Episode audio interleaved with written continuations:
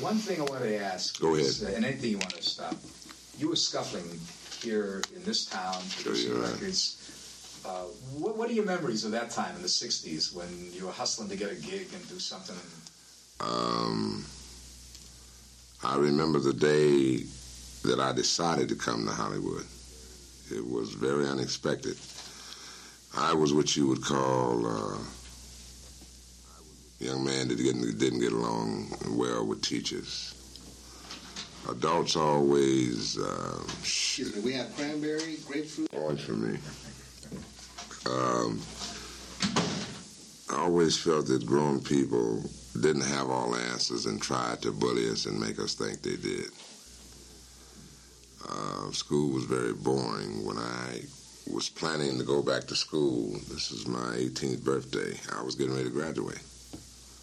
I was at an all boys school, bad boys, called Jacob A. Riis. This is in L.A. Yeah, it? East LA? Southeast Los Angeles. And um, you know how you get ready to start back to school, you want your clothes together and you, you get sharp, you get ready. I, I laid my clothes out the night before school started, and my birthday is September 12th. So school happened to hit this year on my birthday.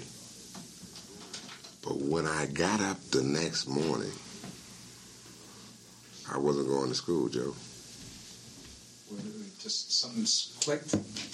Something said, "You're going to Hollywood today. I started putting on the clothes I was going to wear to school to Hollywood, for Hollywood. When my mother discovered that I wasn't going to school and I was standing there combing my hair in the, in the mirror and I said, Mama, I'm not going to school today. She went crazy. But, Baby, you got to go to school. Is your last semester. You're going to graduate. Blah. I got to go to Hollywood today. You don't know nobody. How you going to get out there? Because I didn't have no car nothing. You know, we were very poor as far as money. um, I hitchhiked and walked to Hollywood.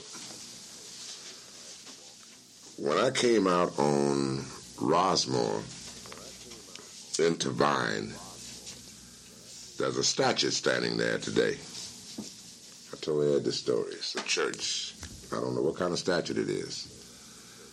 But I stood there and looked at that statue for about 10 minutes.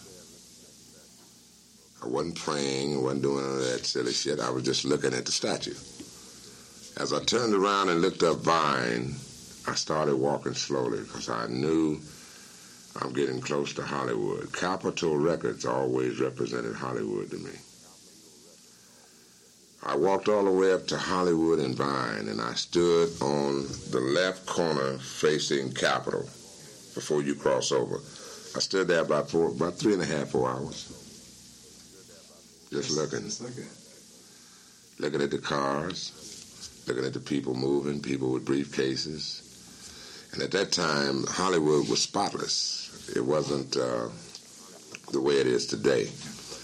Uh, it was a different environment, different time, and it it really inspired me. I knew that's where I wanted to be. Not necessarily in that movement, but in this place where the movement is. And I went back home four and a half or three and a half, four hours later. And four days later, some guys asked me to sing bass for them in background called the Upfronts. We made our first record. it was a little local record. It wasn't nothing exciting, but it was very exciting to me, Joe. Trust me. I bet. Yeah, it was very, very exciting. GFJ or something like Yeah, it was okay, Jeff All the guys were there then, Honey Hancock. And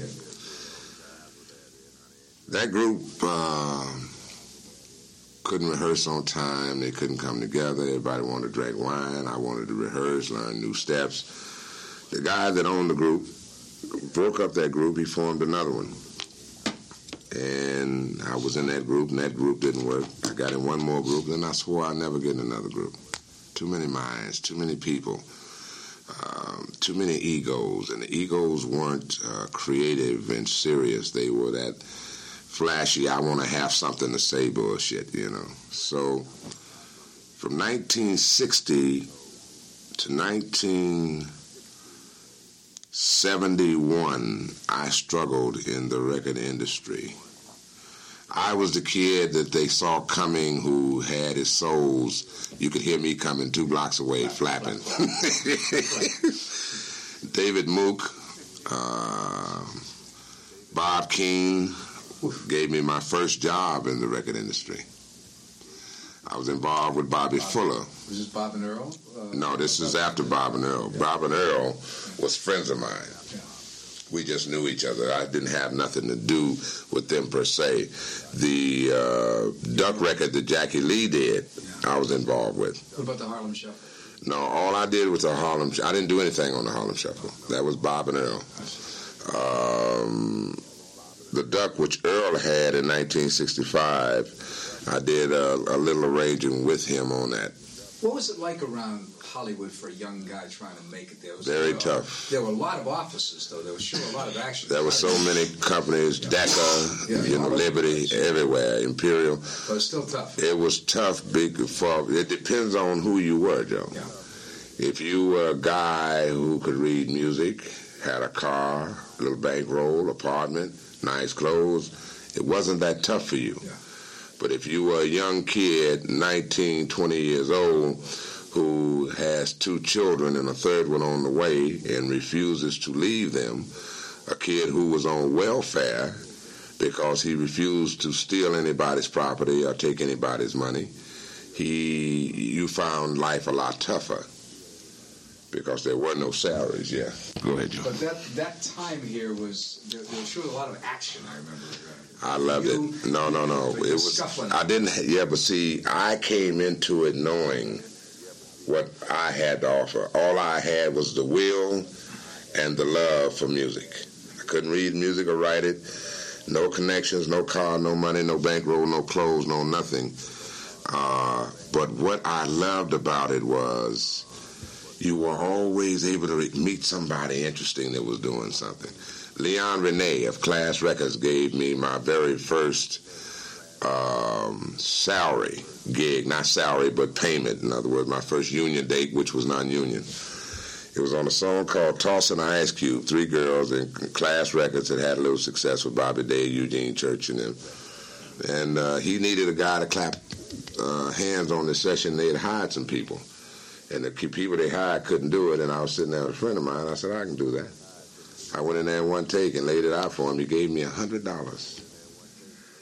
He gave me that hundred dollars dollar bill, and it was a hundred dollar bill that I had earned doing something with rhythm, music. Regardless of if it was popping fingers, it was my first money earned from doing something with my abilities in Hollywood, and that was in 1962.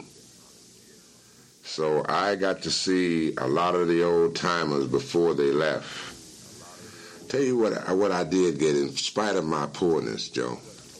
The people that I met uh, took a very serious liking to me because they knew that I was a young man who was very serious. I didn't come to Hollywood for the ladies. I couldn't afford to go to your parties. I was invited to them, but I didn't have no clothes to wear. Um, but they gave me valuable information. Um, I knew the bullshitting producers who always got something going, a cigarette case, and they always standing around you doing this, you know, you know, all the whistles and horns. Yeah, you know. yes, Jesus. But the guys who were doing things would always drop something on me. Bud Dollinger was one of those people. Uh, Gil uh, uh, from uh, no from uh, Decca. Oh, uh, Gil Rodin Gil Rodin. uh, was another nice man. Um, Al Bennett was a nice man. David Mook, Bob Keane. Um, I knew I didn't know. I never came into this industry with an ego ever in my life. I knew I had to learn. I knew I had to earn that car. I knew I had to earn those shoes. I had to earn that that coat to wear in Hollywood, and I wanted to earn it in Hollywood. Hal Davis at Motown used to give me clothes. Um, he was a very good friend. When he he knew I was struggling, and when he was he bought all his clothes aside the board. It used to be on Vine, and the clothes he gave me, was they were like brand new clothes. He took care of his things, and he did. He gave me quite a few clothes, so for a while I was able to look decent. I started working for Bob King through Paul Politi, who wrote those oldies but goodies. Paul uh, is a major factor in my life in this industry. Uh, when I was on the road with Jackie Lee, we almost got killed out there. Uh, we went to jail, uh, had an accident. Uh, I fell asleep at the wheel driving. I mean, we was pushing that chitlin circuit, one-nighters.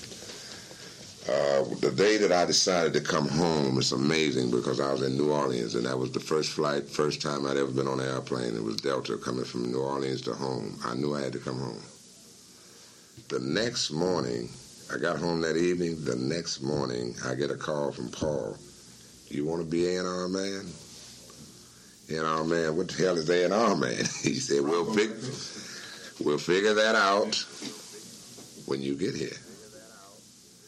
Now, in those days, if you could have an office and a phone, partner, you were in business.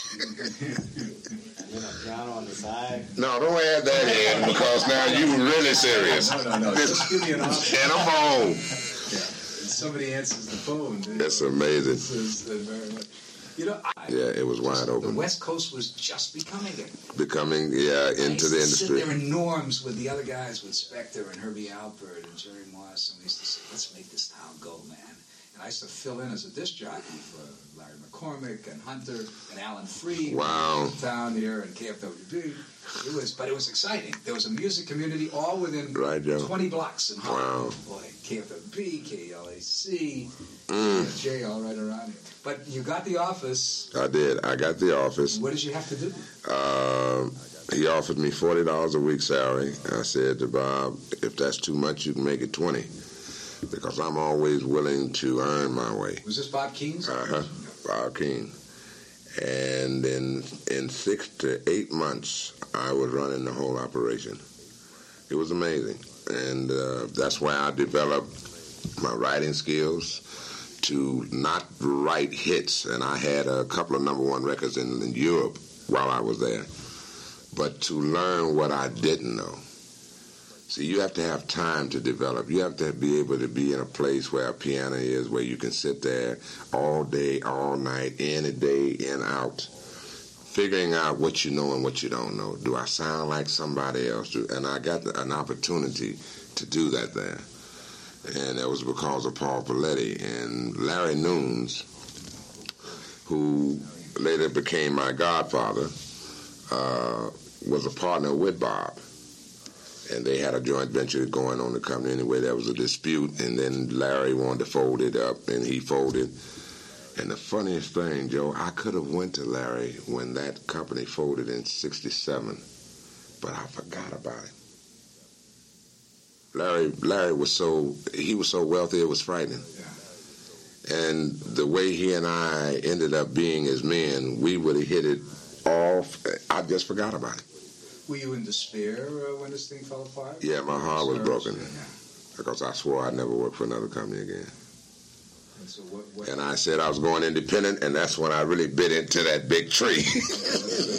independent. that was hard. David Mook had been watching me from a distance. He he approached me and said he wanted to sign me to Schroeder's Publishing Company, and we was talking about a deal.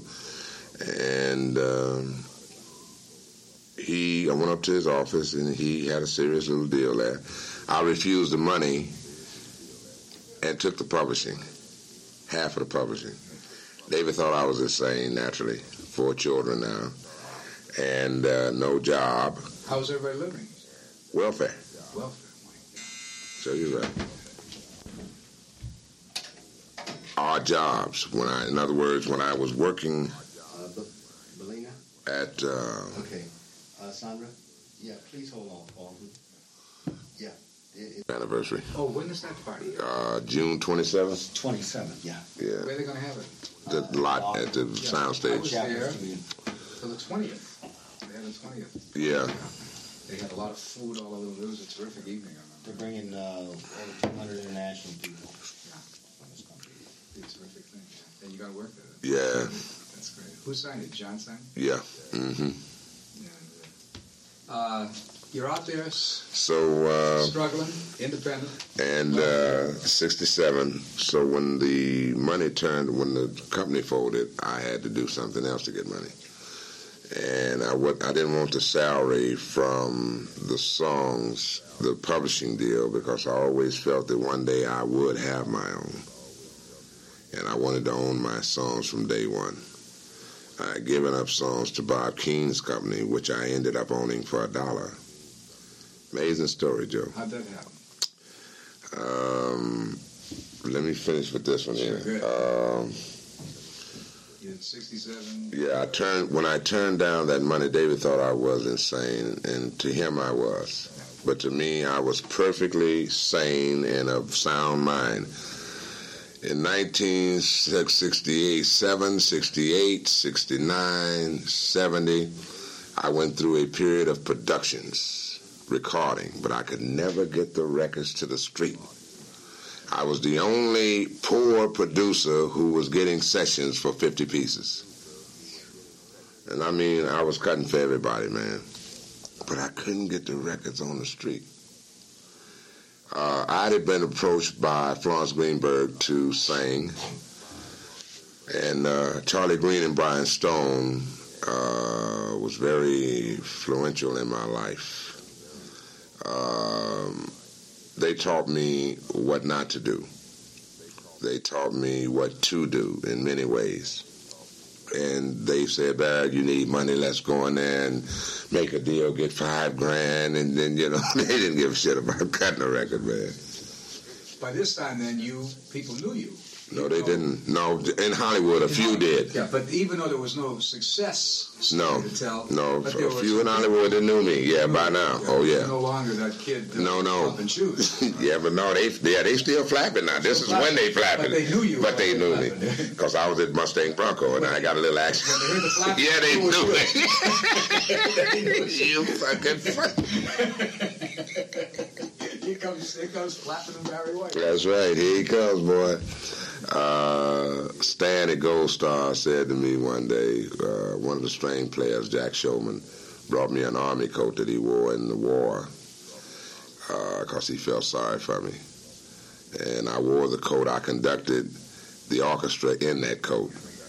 And Stan said to me, he said, if you ever explode, Barry White, you're going to scare people and he had tears in his eyes. People legitimately really felt sorry for me. They really did because they never they didn't think I was going anywhere. But what'd your wife say through all this? Well, by now she uh, uh, was very disheartened. She didn't like the music, and the reason you're not having no success is because nobody liked the music. I'm tired of being in this situation, and I want a divorce. Understandable. Sure, you're right. And in 1969, I said, You got it. I said, I want you to give me some time to get my money together so that I can at least take care of you and these four children. Because I was also a father, you know, a legitimate one, not the uh, so called. Um, 1969, Transcontinental came into the industry and started buying up production companies. They brought they bought Record Service, which was Larry and Monroe Goodman's company. Then Larry started running Transcon.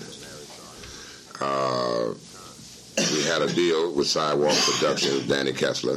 Boy, are you coming up with names. Oh yeah, And he's running a limo service up at the Bel Air Hotel. I saw him with Wow. still with a bad tube. yeah. Still heading to the track in the afternoon. Yeah. Danny. Santa Anita, huh, baby? He gave me a deal. Give me a pack of cigarettes there. And um, it lasted about nine months. Then they folded. 1970 comes in. I go to a NOM convention at the Century Plaza Hotel. By now, I've met three girls, and I've named them Love Unlimited. Now, what were you going to be able to do with them? I was going to record them as an artist. I was going to write Is it and because they sang that good, or because you had this vision of what you wanted? No, it's because I love their sound. strictly because I love their sound. Yeah. And I'd met them in '69, and uh, we got together. They said they wanted to sing. They was from San Pedro, little squares. Didn't know nothing about the business. And I I shut down after I went to that convention. I shut down for about seven months. I didn't come to Hollywood. I just got in the room and started writing. I knew the change was coming. I felt it at that convention. I told my wife now, Glodean, I said, there's something going on here. Something is getting ready to happen in the 70s. I, this is 1970 convention. 1971 rolls around. I'm ready now to start rehearsing the girls, which I did. I get a call from Paul Politi again, because only Paul knew where I was. Paul said, Larry's looking for you. I said, Larry who? He said, Larry Nunes. It was like a ton of bricks fell on me. I said, Larry Nunes? I said, Paul, I forgot about Larry Nunes. I honest. See, it was taken from my memory because what Larry and I would do together, I had to really be creatively ready for Larry. It wasn't whether Larry was ready for me. Larry was ready for me. I had to get ready for Larry. Meaning, a man would come into my life and say, I'm going to take away all the bullshit that has been your problem as to the reason why you have not been able to get success, and you and I are going to know if you got it or not. Well, he, we, I met with Larry we knocked it off. We hit it off right on the first day. It took us almost four months to put that deal together. Is that when you went to Fox? No, this wasn't Fox yet. this was not. This was when uh, I cut Love Unlimited. He gave me the money. I went in and recorded Love Unlimited. My first gold record was Walking in the Rain with the one I love. What label was that on? Uni. Oh, right. Russ Regan was president. Yeah, that's right. Yeah, yeah. Larry took the master to Russ. Now, was Larry your partner? Was... I was his partner. He owned 80% of the company. I didn't own but 20. Yeah. And Larry's concept was he was going to go to the five unknown great producers, in his opinion, yeah. who were unknown, and give them each 20% of their companies. He would own 80, and he's got five companies, and he's going to, you know, he's going to parlay. Finance and make Absolutely. But I told him the night he told me that the first night me and him, he and I sat down and got together. I was going out the door. I said, Larry, you'll never get to number two. He never did. He never did. Uh, went in the studio, cut, came out with the master. He said, let's go to A&M. Joe Sutton was running it, and uh, Russ Regan was head of Uni. Russ freaked over it. I gotta have this album. This album's a smash. We put Love Walking in the Rain out. It was a smash. We go on the road and suddenly misery sets in. What happened? This is not where I want to be. We're doing small clubs. We're doing things. It wasn't where we were working, it was the conditions we had to work in. In other words, I didn't mind working in the clubs, but I resented it being a club where pimps hang out, where uh, because the music that I create is of a higher intellect than that. It is not only encompasses pimps, but whores, ball players, executives, everybody. And that circuit only leans itself to one area of people. So I knew we were in trouble with a hit record. Now, I, I, when we come off the road, I can make a call to Sammy Davis Jr.'s office because he had expressed interest in Love Unlimited to open for him in Vegas. He loved their show and everything. This was on a Monday. I had a meeting with him set up for Thursday. I went into my little office, Larry and I's office. He had me over on Sunset. And my piano was in there. I slept on the floor then in my office. I sat down and started fooling around with this song. And Joe, I must have sat there from a quarter to two in the afternoon to about a quarter to nine that evening, playing the same thing over and over. And all I had was this much of an intro. I finished that song A day or two later, wrote another one. Canceled the meeting at Sammy Davis Jr. because I was going to go in the studio on Thursday, but I wrote another song on Thursday. I didn't go in the studio till Friday. Now, when I go into the studio after I finish writing a song, I'm going in to sing it to find me a singer to sing this song, and I want them to see how it goes. Being an honest producer, meaning objective, um, when I heard Barry White's voice on those songs, something went through me that I'd never experienced in my life. My engineer was sitting there, and I was scared to tell him what I really felt because I knew he was going to think I was ego tripping. First thing going to come to his fucking mind. Yeah, he's trying to find an artist to sing. Now he's going to be a singer. Were you singing all the way through it, or was it the talking singing? No, no, it was singing and rapping. And rapping. Yeah. I'm sitting there and I said, Frank, you're not going to believe what I'm fixing to say to you. I said, but that's the voice for those songs. He didn't say nothing. He just kept looking straight at the glass. He didn't look at me. I'll, I'll say, mm. He just looked straight. Great vote of confidence. Anyway, I went to Russ and uh, Russ, I said, Russ, I think I've got something that's very interesting. It took me almost three weeks to tell Larry. See, I knew Larry was, would, would, would want me to sing. Larry would want me to do anything I wanted to do creatively. He gave me more freedom than my father could have gave me. Um, Russ said, I think you're right.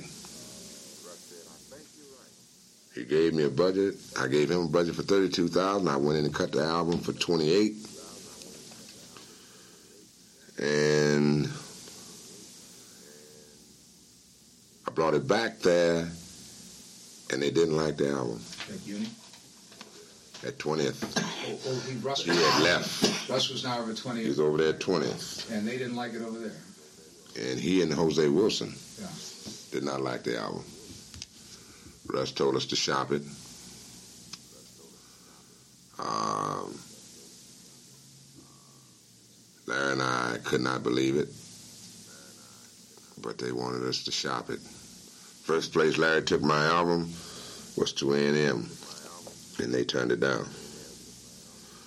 Second place he took it was the MCA. They turned it down. Then he played it for Jack Gold. Jack freaked over that album. He called Clive. Clive heard just a little bit of it over the phone. He said, I'm very interested in that album. He's flying out to make the deal. We were very happy because with Russ, we had spent up all the money. We needed money for the company. If we shop it to CBS, we're going to get some extra bread. So we back in business. Well, I got to tell you, that Saturday morning of the week that Clive said, I'll be out there next week, the phone rang. It was Russ Regan.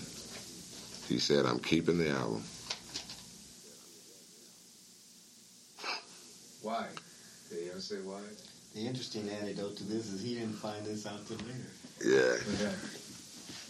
You want to turn up business. this on again? Can the average ears in the business, what I learned from that was they can hear the norm.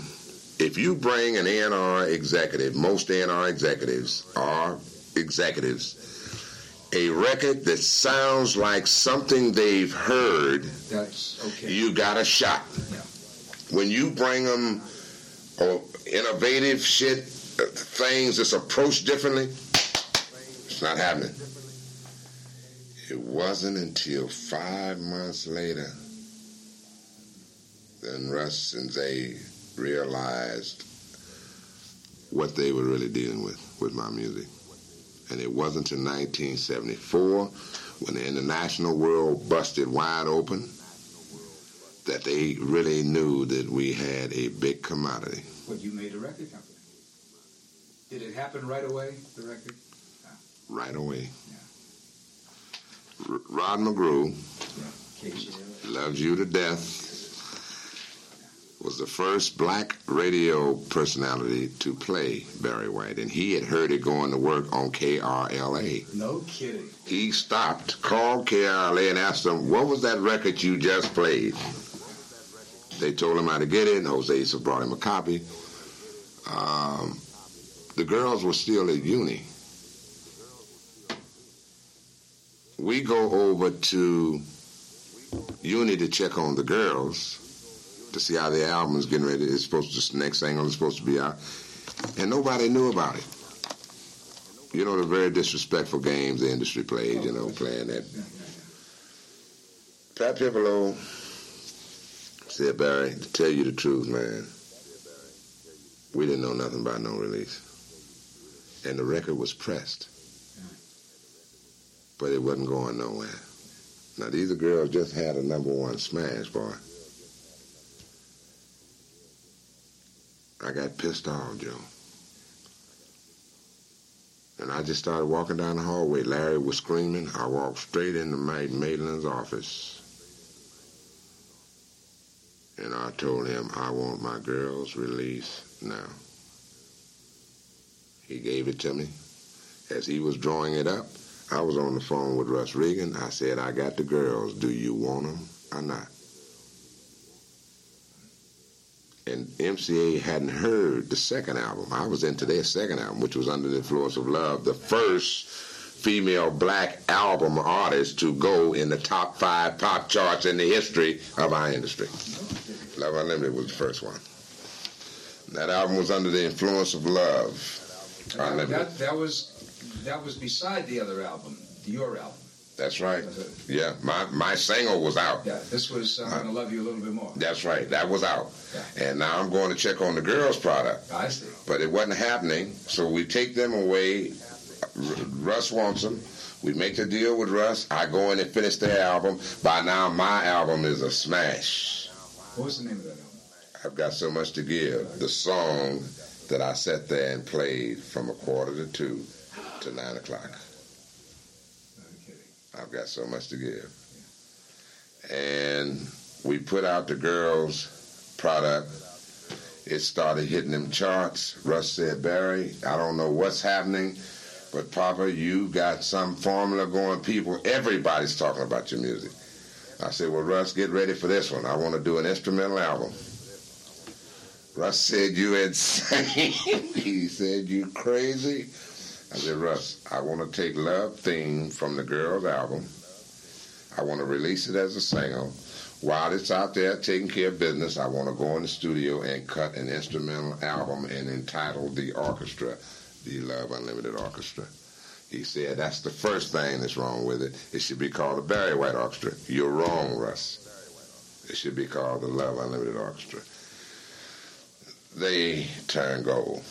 Now, what what is going on in your head at this time? All Music. Of a sudden, from the scuffler, the flapping shoes, I know. You got a career of your own. It's an international smash. You mm-hmm. got these girls who are top five, and now you got an instrumental thing. What what's happening to you? You get more music? No. No. I couldn't get crazy, Joe. I had Larry. Didn't affect you. I mean, Not at all. If he was living, he'd tell you. Barry White was like he never had nothing. I didn't know how much money I had until Larry asked me to buy his house down there. That was Larry's house. Oh, wow. We were sitting at dinner, me, he and I, and he asked me to buy his house, and I just spit up everything that because I thought he was out of his fucking mind. You see, Who was La- looking after your money? Larry was. Yeah. Did he take good care of it? Very good care of it, Joe. Yeah. That's why we were like we were. How'd you get the publishing back from Bob Keene? Was that later on that you did that, or during this? Larry owned the publishing companies out the deal when he closed down everything. And when I told him I wanted to try to get 16 of my songs out of this publishing company, he said, "You got a dollar?" I said, "Yeah." He said, "Give me a dollar." I gave him a dollar. He handed me five publishing companies: Led Zeppelin. Oh, it's all kind of songs in it.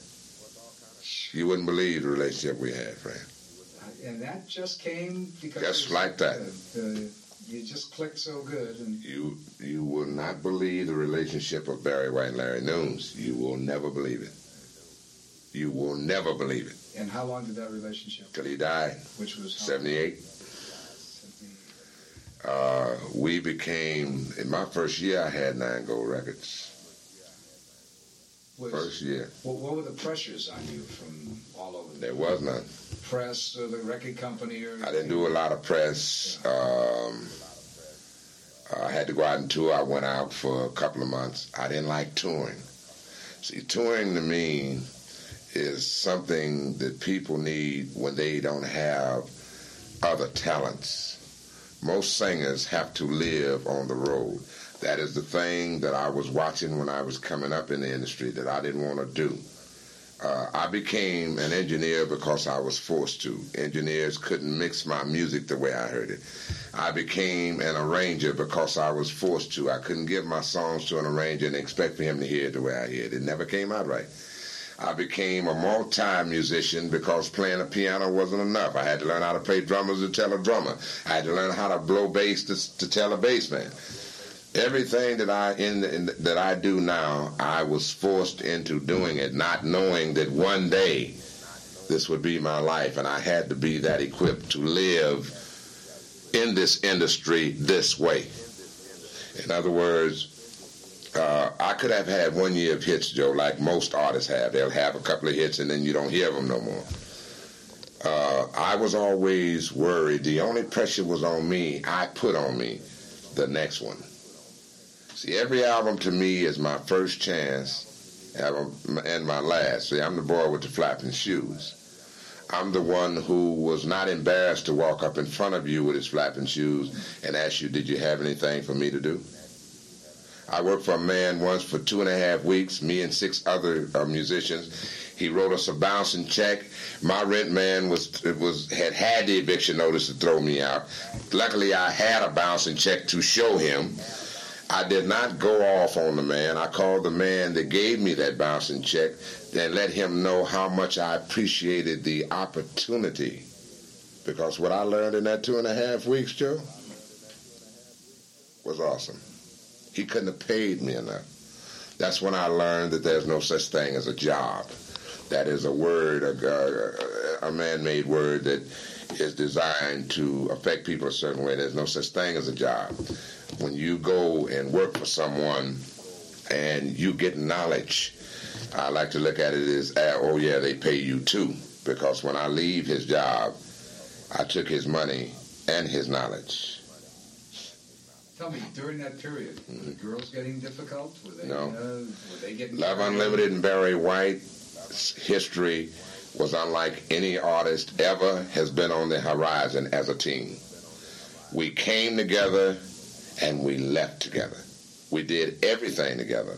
If they didn't want Love Unlimited and the orchestra on my show on television, I didn't do it. I turned down the show down. I turned Merv Griffin's show down. I turned down Midnight Special. They didn't want the orchestra. They didn't want the girls. They just wanted the star Barry White. Well, they stars too. I can show you reports where they got gold hanging on the wall too.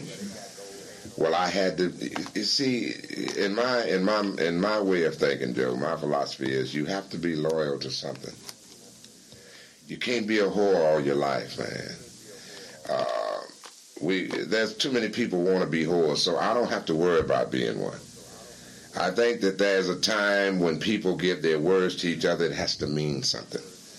I think there comes a time when I say to an artist, I'm with you, and an artist say, I'm with you, Barry White, that that's what it is. I'm a street cat. See, I belonged in gangs, and when you had a partner, you went down with your partner. Whether you won the fight or lost it, you went down together. So I know what what loyalty is, what team participation is, gang activity, uh, everybody knowing what you're doing. Yeah, everybody said, I understand regimental philosophy and I've used it all my life. I've raised my children with it. Um, the reason we were so happy together, there was no problem. I don't have the story to tell you that a lot of other entertainers have to tell you about getting screwed and all that, because the information that I got that I told you about earlier was valuable. And I never forget nothing no one tells me what was the impact of uh, all the sexy stuff that you were doing? I mean, women coming at you or anything like that? Jesus Christ! That had to be yeah, that that, that was incredible. Um, everyone to me has to pick a subject to talk about in music if you're gonna be a writer. Mine is love. I like the two people concept. I like to, because I know when a man's making love, when a man's about to climax, the last thing he thinks about is war. Guess so. Okay? The last thing he thinks about is how can he blow up a nation. That's the last thing from his mind. So if there is something in this world that we all atone to, love making is it. Love making, they do it. Fleas, fuck, flies, snakes. Everybody's in the love making joy. Besides that, it's the most powerful element that men and women possess. Most of us don't know what it, how to use it, but we all possess it. But you, you instinctively, it wasn't, it wasn't something you didn't know, but you knew it, and you made that the focal point of your movie. That's right. And did women come out of the woodwork? Uh, got a message from that at all? The women use the music to get their men to relate to them better. Talk to me. Tell me what's on your mind. Men use the music to get the girls in the mood to make love. So either way you had it, Barry White is the one artist who actually was in your bedroom with you at your most sacred, sensuous moment of your life. Mm-hmm. I've had fans, guys walk up to me and say, you know, they get there and they look. Barry, I feel embarrassed. I feel like you've been watching me get off. Different compliments. A lot of babies been named Barry. The Barry boom that was the baby boom in the 74 that they wrote about. Uh, one of the greatest highlights of my career then was Ted Kennedy when he printed in print that the only music he listens to on his yacht and in his home is Barry White's music. Um, it was very thrilling when I went to Paris. It had the audience of such great, accomplished people of the arts was present. It was amazing. My pressure only came from me. Make sure you don't let Larry down, Barry. How good was the music? The message was terrific. How good do you rate the music? I rate the music as a different spectrum. See, there's nothing new with music. It's interpretations of it. How do you use strings and horns? People in our industry use strings very shitty. Well, we need we need some violins. We'll go hire four of them. Four violins gonna not gonna give you. They're gonna make you think, yeah, I'm hearing violin. Twitty shit. When you hear the strings, I want you to hear the strings. When you hear the French horn speak, I want them to speak. When you hear the oboes and the bassoons and the horn section, the rhythm, I want them to speak.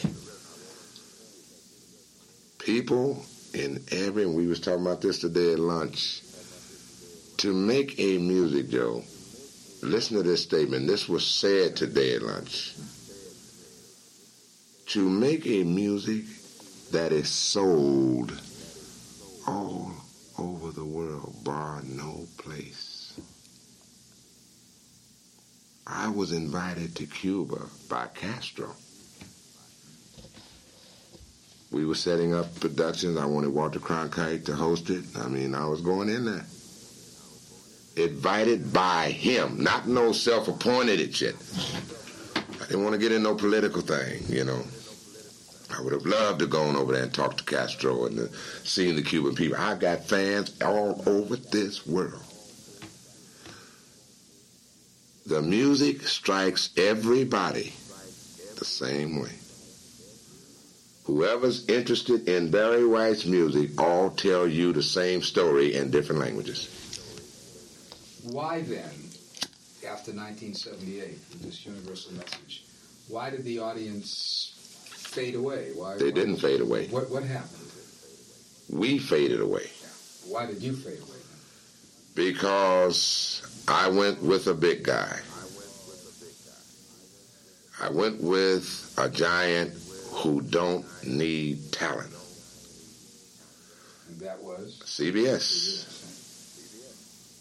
And you were just a number on the wall, like. Uh, I was a major deal yeah. for his paper. But it didn't mean anything outside of that. There was no support. Even the, the people that made the deal could not. The man that really wanted Barry White and Love Unlimited in that orchestra was Bruce Lundvall. And after we were there four months, you hired him, friend. You know what happened. That's what Barry White got caught up in. The biggest deal black at that time in CBS's history. I had it. And nobody came through for it. And it's been this number of years. Uh, I was at CBS for five years, Joe. Good or bad, when I make a contract deal, I live up to it. It was over in 83. I said, let me get off the scene for a minute. Let me go try to form my own record company independently. That's how I met Bhaskar Menon, going to Europe to talk to the labels about distribution. We had a couple of guys, joint venture capitalists, who we were speaking to about $8 million. Rod McGrew was involved. He was involved. Uh, Al Bergamo was going to be president. He used to be at MCA. And uh, uh, uh, I wasn't forming a company to ego trip. I was forming a company who would take a serious look at my product. When the guys, joint venture capitalists, money was tied to Texas. They lived in Texas. Their money was in oil. When, those, when the, the disaster hit, uh, they went under. They took care of bills for me. They're very nice people. But the deal didn't fly, and I had to make a decision because we knew going in that was the downside. If this doesn't work, you're going to have to go. Diane Taylor died of cancer. And um, I'm not going to do to that name what was done to the Supremes. Uh, as I said, this was the Flappy Shoe Boys part of his sacred life. How how has your music moved along? What? Well, technology for one has moved it. Uh, I still write about love songs, love stories, but it's more of now stories, lyrics, uh, songs on the album called Under the Rainbow Moon. Uh, I'm Ready for Love. Love is in Your Eyes. Um, share titles, songs that mean the same You thing. approach the same way? Yes. Mm, not, it's, yeah. We got the rap in there because people, that's part of Barry White sound. Uh, we have the rap, but it's where it is and it's what kind of rap it is today. So um, everybody's very excited about the new album. Has anybody over the years touched the, the same kind of chord with uh, with buyers and listeners that you did? Uh, anybody close to it? This is how you'd be able to answer that question. Has any artist that we know of since Barry White left the scene in 80 in 8 in 78 79 rather has anybody made music that sold to the world? I know of one, Michael Jackson. And maybe a, maybe a whole other set of circumstances there too. I know. Show you right. Yeah. Uh, for all other reasons. Let me tell you what was said to me by Bhaskar Menon. He said, nobody has a Barry White. Well, it, it is it is fascinating to me that you you hit this universal subject which never goes away. You talk about love. I got Freddie Jackson who's out there singing. But they don't want to hear him in Sweden. No, they don't know. But your stuff and the way the way you attack it. Did you ever do it in any other languages at all? Had a number one record in Spanish. Love making music. Yeah. At CBS. And as you look back, is there anything that you would have changed with all of this? Uh, any uh, other than the decision to go to CBS? Or, No, well, that decision was honest. Everybody in my camp, all my managers, lawyers, business people, Bruce Lundvall, I told everybody before I signed I did not want to sign with CBS. It's not going to work. and Larry was gone by this time. No, Larry was dead. Larry was over. So you had lost the good counselor that uh, That's right. you had. That's right. And uh, there was a lot of money to deal. There was a lot of things, Joe. Bruce wanted Barry White. And I signed knowing that I was going to lose a great deal of my career. You did, huh? Oh, yeah. You had that instinct that that would happen. Ask Rod McGrew if you ever see him. Yeah. I know. I saw him during that period where he was just whipped. He was so frustrated trying to get through that CBS operation. And Bruce had gone and come with me by that time. It was over. It was over the Sunday I signed. So that's, that's a shame. But it wasn't a negative, because let me tell you what I got out of that five years. More schooling. Because I am very inquisitive of wanting to know how things work. Because of Rod McGrew's astuteness, consistency, and his loyalty, He and I were able to crack the CBS system to see how it works. From pressing to SRCs, you name it. It got very serious for a minute, Joe. Yeah. Well, I, I know how you how he was on the case. Mm. Uh, what what frustrated. We had lunch a couple of times. I know. during that period, and I there was not much I could do for him. I, you know, they were the enemy for That's us. right. all the I know. So I know. Had he been in the other system, uh, Would have been totally different. given him a safe conduct pass through. Um, During the period too, Mhm. you dressed kind of outrageously with white and big coats Mhm. and stuff like that. Was was that because you enjoyed it, or you No. trying to create an image? no, or- just trying to do something to deal with the image of what you're supposed to be doing. What if you had looked like Billy Dee Williams or something like that? What if you had been an enormous sex symbol like that? Would it have made any difference? Would have made no difference. I'm a homebody. Yeah. Uh, all everybody in my camp would always say, Barry White's the only person that isn't a star. The reason I didn't want to sing is because the image of most entertainers, singers, is a very low image, Joe. And I was fortunate enough to be able to sit in on conversations and hear executives put their artists down. I'm talking about artists who. Sure, you're right. I never want to be looked upon that way. Uh, part of becoming involved in business is being respected. Well, the last place I'm going to go in business is where they respect less. Uh, I've always been a man of integrity, a man of my word. William Morris, Sammy Weisbord, and I were like that. I'm probably, I don't know of any other, I'm one of the few artists that was represented by William Morris without a contract. I refused to sign one. My word was my bond, and that's the way we did business. I never sold and cheated to take the money and run. I don't do that. I will not stoop to that shit. Uh, and I know that record companies would rather have a man with them who plays those games than one who doesn't. I understand the animal that I'm dealing with in this industry, but I am not gonna going to stop being less of a person because of the rules of Rome. If I don't dig what the Romans do, I'll leave. I think it's fair to pay people. I think it's fair to tell a person what you think because if product ain't shit, it ain't shit. If it is, you got to tell them, hey man, you're coming into a situation where you may make it and you may not. Uh, Um, I've always tried to carry myself a certain way, Joe. And I stay at home. I raised seven children. I'm working on the seventh one now. And all my children are grown and doing very well in life.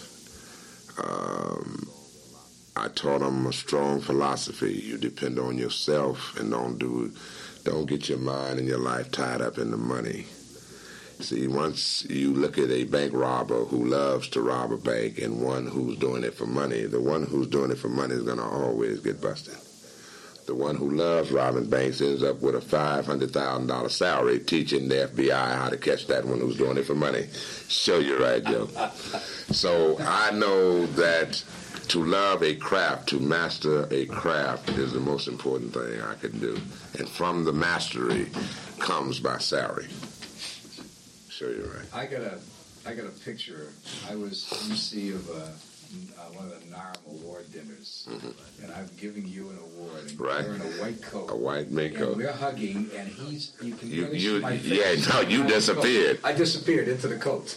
it was one of the great. I things. was I was at about 350 then, 350 pounds. and I've lost uh, 127 pounds. Wow. Wow. Yeah, That was that was the enormous Barry White. Then That's you, right. You were bigger than life then. that's right. Bigger than life. Hmm wa- was it hard at all being Barry White? You don't Never. think so, huh? When you look back on it. Never was. Um, I was very respected by my peers because those serious ones who knew, like Thom Bell, Gamble and Huff, uh, Norman Whitfield, and Stevie Wonder, they knew I was serious. And you had Larry. Yeah, that was my heart. That, that could keep you, because it's easy to be seduced by all the people around you and all the all the people and all the Just door there, rewards. somebody knocking on the door. Yeah. You can have anything you want, you know, and it, it's hard to keep your head on straight.